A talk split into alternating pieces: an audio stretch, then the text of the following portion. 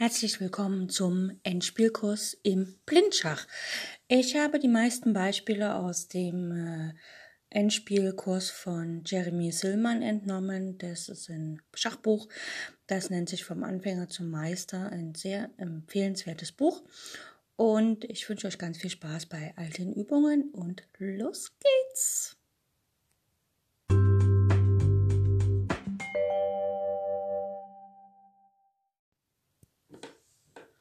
Heute gibt es, um zu üben, ein bisschen Taktik zu üben, eine komplette Schachpartie. Und ähm, wir werden das gemeinsam bis zu einer bestimmten Stellung durchspielen. Und ich werde nur die Züge ansagen, nicht besonders viel kommentieren. Vielleicht kommentiere ich am Ende ein bisschen mehr. Und dann gilt es, äh, die Partie fortzusetzen und einen Gewinnzug zu finden. Okay, los geht es. Weiß spielt D4, also den Bauern vor der Dame, zwei Schritte nach vorne. Schwarz spielt Springer F6. Weiß spielt Springer F3. Weiß könnte auch C4 spielen oder irgendwas anderes, aber hier in dieser Partie spielt Weiß Springer F3. Schwarz setzt fort mit G6, also möchte einen Läufer 4 entschattieren. Weiß spielt E3 und Schwarz spielt Läufer G7. Der Läufer guckt auf die Bauernkette von Weiß. Hm. Weiß spielt Läufer D3 und Schwarz spielt D6. Klassisch. Äh, Schwarz wählt den königsindischen Aufbau, wobei Weiß noch gar nicht C4 gespielt hat. Weiß rochiert kurz und Schwarz rochiert auch kurz. Soweit so gut. Weiß spielt H3, verhindert quasi, dass der Läufer von C8 auf G4 ähm, den Springer auf F3 anfesseln kann. Und Schwarz antwortet, Springer B geht nach D7, also nicht der Springer von F6, sondern der Springer von B8 geht nach D7. Das heißt, Schwarz plant entweder E5 oder C5. Weiß spielt E4, also nicht C4, sondern E4 und bereitet damit vor, dass wenn einer der Bauern kommt, C5 oder E5, dann kann er D5 spielen. Schwarz spielt C6, also plant er quasi E5 zu spielen und Weiß antwortet mit B3, er möchte quasi auch seinen Läufer nach B2 fianchettieren oder, wenn es nötig ist, sogar selber äh, B4 spielen. Schwarz spielt Dame C7, das ist auch ganz typisch. Man spielt C6, um die Dame nach C7 zu stellen. Und Weiß antwortet mit Läufer A3. Also er entwickelt nicht einen Läufer nach B2 auf die Diagonale, sondern auf die etwas kürzere Diagonale und schaut sozusagen schon zu dem Turm nach F8. Und Weiß spielt Turm E8. Ne, er plant ja, wie gesagt, dass er E5, ähm, ja, E5 spielt. Weiß spielt Springer B nach D2, wählt also genau den gleichen Aufbau wie Schwarz, dass sich die Springer gegenseitig decken. Und Schwarz spielt jetzt C5. Also jetzt kommt die Frage ans Zentrum. Was macht Weiß mit dem D-Bauern? Und Weiß lässt sich gar nicht beirren, sondern spielt Läufer B2. Ähm, ich kann mir gut vorstellen, dass Läufer A3 der Zug dazu da war, C5 zu forcieren. Auf jeden Fall steht jetzt der Läufer wieder auf B2 und Schwarz reagiert mit A6. Weiß spielt Turm C1. Ja, damit ist ähm, der Läufer wieder frei, sich zu bewegen. Und Schwarz setzt mit B5 fort. Ja, Schwarz hat also alle Bauern auf dem Damenflügel schon in Bewegung gesetzt. Der König steht in der kurzen Rochadestellung mit dem vierentstädtierten Läufer und dem Springer auf F6 und gar keine so schlechte Stellung für Schwarz. Weiß hat auch kurz rochiert, hat ebenso den äh, hat ebenso einen Läufer vierentschattiert, den Schwarzfeldring allerdings auf dem Damenflügel und hat zwei Bauern im Zentrum, hat also mehr Raum im Zentrum, während Schwarz mehr Raum am Damenflügel hat. Weiß ist dran und spielt Turm E1. Also er stellt seinen Turm von F1 nach E1 direkt den Turm auf E8 gegenüber. Schwarz spielt Turm B8 und Weiß spielt C4 und stellt sozusagen auch die Frage an den Darmflügel des Schwarzen, was jetzt passiert. Schwarz äh, ähm, schließt quasi den Darmflügel, er öffnet ihn nicht, sondern er schließt ihn mit B4 ab und Weiß schließt das Zentrum mit D5. So, jetzt kann natürlich, jetzt hat Weiß die Bauernkette A2, B3, C4 und D5 und Schwarz hat die Bauernkette E7, D6, C5 und B4. Die Frage ist, welche ist besser? Die weiße Bauernkette zeigt Richtung schwarzen König, die schwarze Bauernkette zeigt weg vom weißen König. Das heißt, im Sinne von Königsangriff ist natürlich die schwarze, die weiße Bauernkette deutlich stärker als die schwarze. Ähm, und Schwarz kann halt nur die Bauernkette von der Spitze her angreifen, um überhaupt was zu bewirken. Und Weiß hat natürlich den Hebel E5 und könnte von äh, praktisch die schwarze Bauernkette von der Wurzel her angreifen. Jetzt äh, scheint es, dass Schwarz einen Bauern gewinnt. Ne? Ähm, wie gesagt, es steht die Bauernkette und Schwarz hat den kräftigen Abzug. Springer F6 schlägt auf E4, was dann den Läufer von G7 frei macht. Und da der Läufer auf B2 nicht gedeckt ist, muss sozusagen ähm, Weiß sich dann um den Läufer kümmern und verliert damit den Bauern, denn er kann nicht direkt auf die E4 dann zurückschlagen. Und das macht auch Schwarz. Schwarz spielt Springer F6, schlägt auf E4. Wie gesagt, jetzt greift der Läufer von G7 den Läufer auf B2 an. Der Läufer auf B2 ist nicht gedeckt. Das heißt, Weiß hat also keine Zeit, auf D4 zurück, E4 zurückzuschlagen und schlägt deshalb mit dem Läufer von B2 direkt auf G7. Und jetzt könnte Weiß natürlich, äh, Schwarz natürlich den Läufer auf G7 schlagen mit dem König, aber er macht einen ähm, sogenannten Zwischenzug. Er spielt Springer schlägt D2. Jetzt spielt Weiß nicht, er schlägt nicht mit der Dame zurück auf D2 oder mit dem Springer auf D2, sondern er zieht erstmal seinen Läufer weg, Läufer H6. Damit steht der Läufer sehr günstig.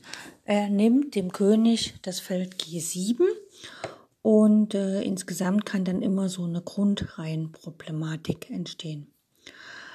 Schwarz möchte ja tatsächlich den Bauern gewinnen. Er hat jetzt äh, ähm, quasi, also jetzt ist das Material gleich und er müsste jetzt, er muss jetzt mit seinem Springer wegziehen von dem gefährlichen Feld D2, denn er kann ihn nicht decken. Aber er kann ihn nirgendwo hinziehen, sondern effektiv ist einfach den Springer auf F3 zu schlagen und sozusagen diesen Springer nochmal zu tauschen. Also Springer F schlägt F3 mit Schach und die Dame schlägt auch auf F3, also Dame D1 nach F3 und hat sozusagen äh, tatsächlich das Material wieder ausgeglichen, außer dass halt der eine Bauer verloren gegangen ist. Ne? Schwarz hat acht Bauern, Weiß hat sieben Bauern. Der E-Bauer ist halt verloren. Und jetzt spielt Schwarz Springer D7 nach E5 eine Springergabel auf den Läufer auf D3 und die Dame auf F3 wird auch angegriffen. Weiß könnte jetzt einfach die Dame einen Schritt rüber setzen und sozusagen den Läufer decken. Aber Weiß spielt hier Dame F4. Man könnte jetzt denken, naja, was ist denn das für ein Quatsch? Denn der Springer kann ja auf D3 schlagen und greift damit den Turm auf C1, E1 und die Dame auf F4 an. Und äh, das kann also gar kein guter Zug gewesen sein. Das kann also nur ein Versehen gewesen sein. Und Schwarz, ohne lange rum zu überlegen, spielt natürlich Springer schlägt D3. Ist auch ganz logisch. Aber Schwarz hat etwas vergessen. Was kann Weiß jetzt spielen, um tatsächlich die Partie für sich zu entscheiden? Da könnt ihr überlegen. Ähm, wer das blind sieht, den kann ich nur beglückwünschen zu seiner äh, Leistung. Und äh, wer es auf dem Brett nachgespielt hat, da ist es natürlich schwierig. Ähm, Also finde ich auch schwierig, das zu sehen. Und wir können ja mal schauen.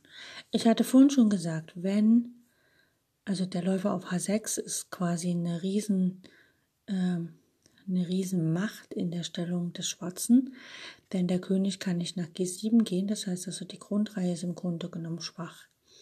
Die Grundreihe ist insofern schwach, dass der Bauer auf E7 äh, sozusagen gefesselt ist, denn er kann auf F6 nichts schlagen, dann würde er weggehen.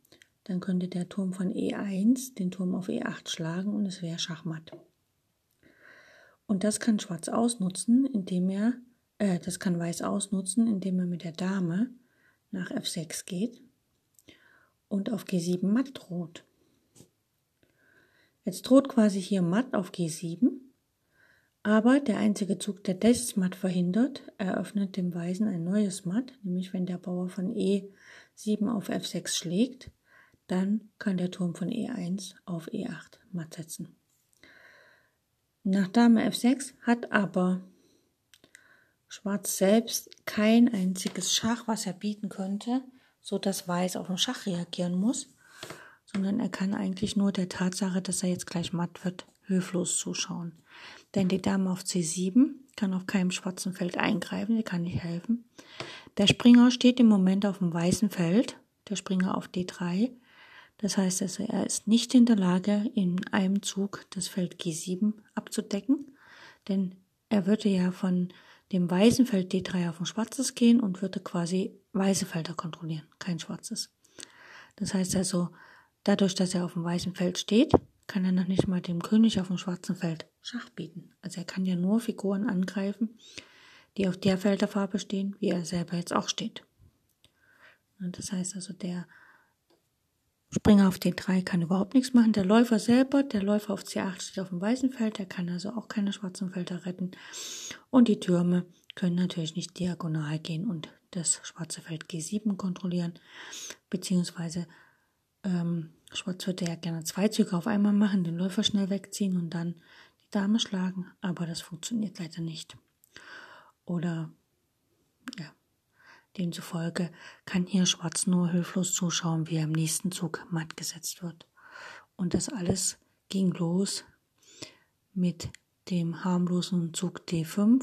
Weiß hat D5 gespielt im 15. Zug und Schwarz glaubte halt, dass er am Bauern gewinnt und dann im 19. Zug hat Weiß Dame F4 gespielt und Schwarz glaubte, dass er mit Springer D3 sogar ein Läufer gewinnt, beziehungsweise dann noch mindestens eine Qualität. Aber nach Dame F6 musste er einsehen, dass er die Partie definitiv verliert. Gut, das war's zum Aufwärmen. Gleich geht's weiter.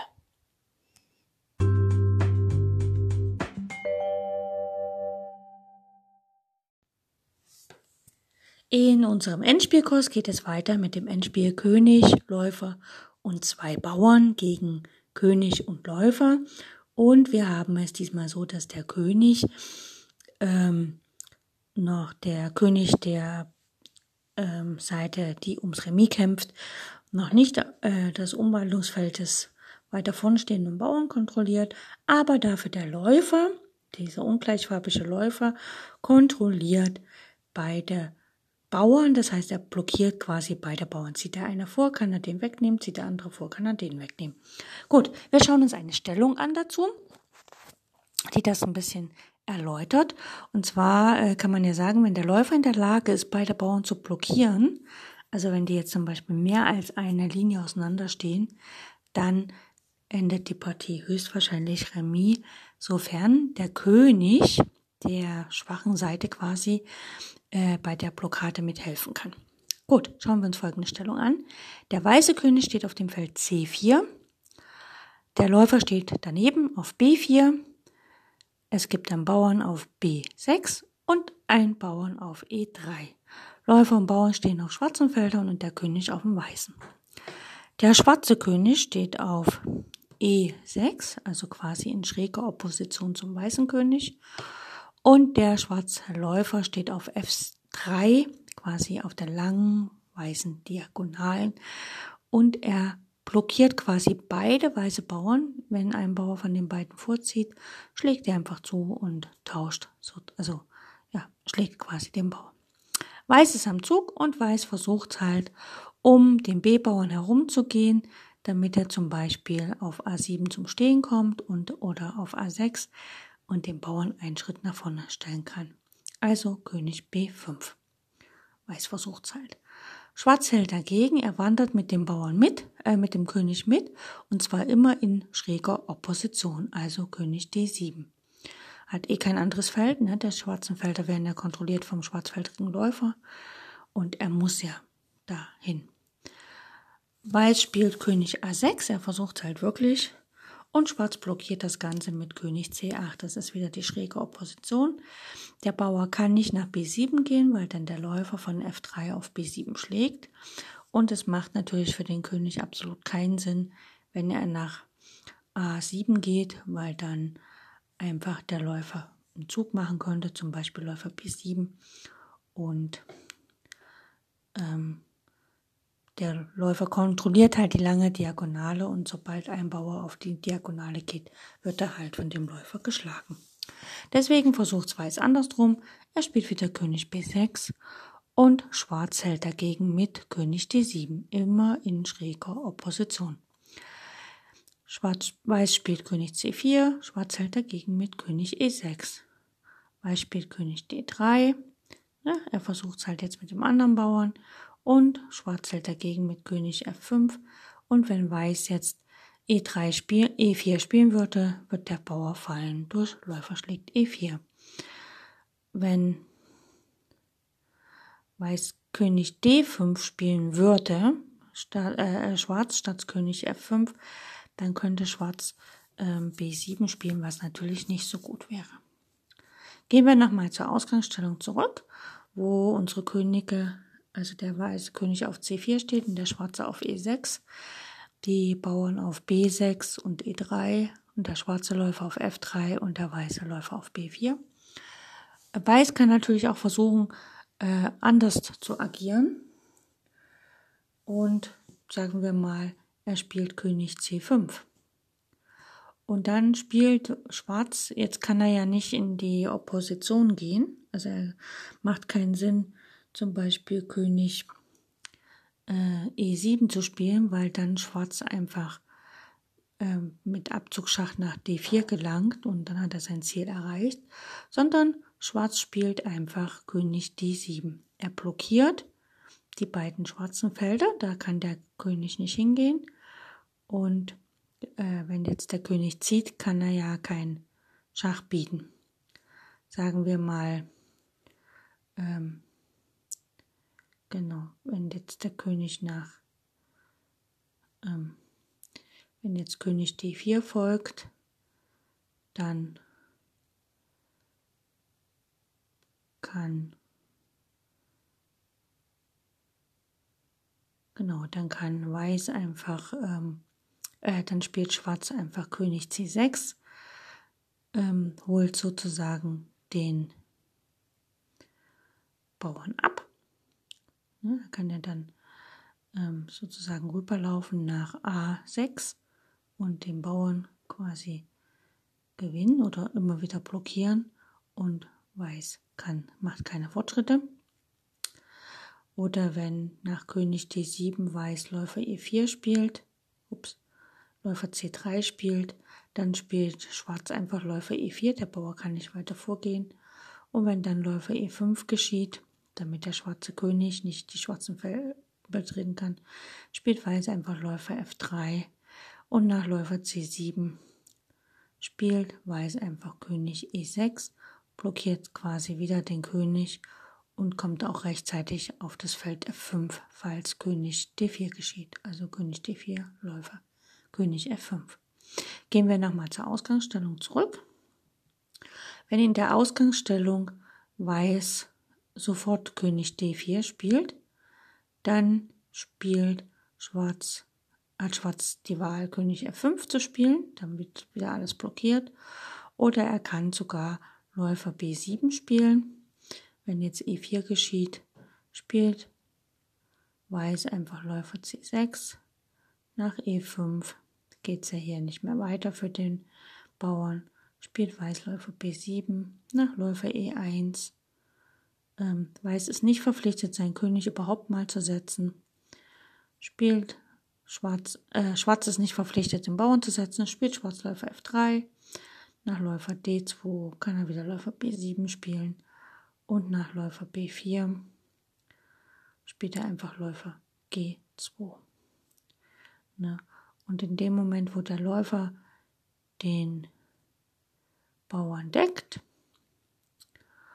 und der schwarze König zum Bauern eilt, dann kann der Läufer sozusagen den E-Bauern blockieren und der weiße König hat Zeit, auch den ähm, B-Bauern zu blockieren. Also der König wandert immer zu dem Bauern, der vom König, vom gegnerischen König unterstützt wird beim Vorgehen und der Läufer übernimmt ähm, die Rolle, äh, um den Bauern daran zu hindern, weiter vorzugehen.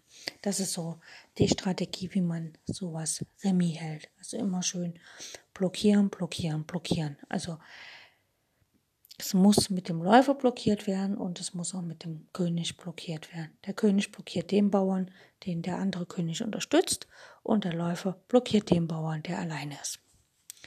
Das ist so die Remis-Strategie. Okay, ich hoffe, es hat Spaß gemacht, war nicht allzu schwer und wir hören uns demnächst wieder. Tschüss.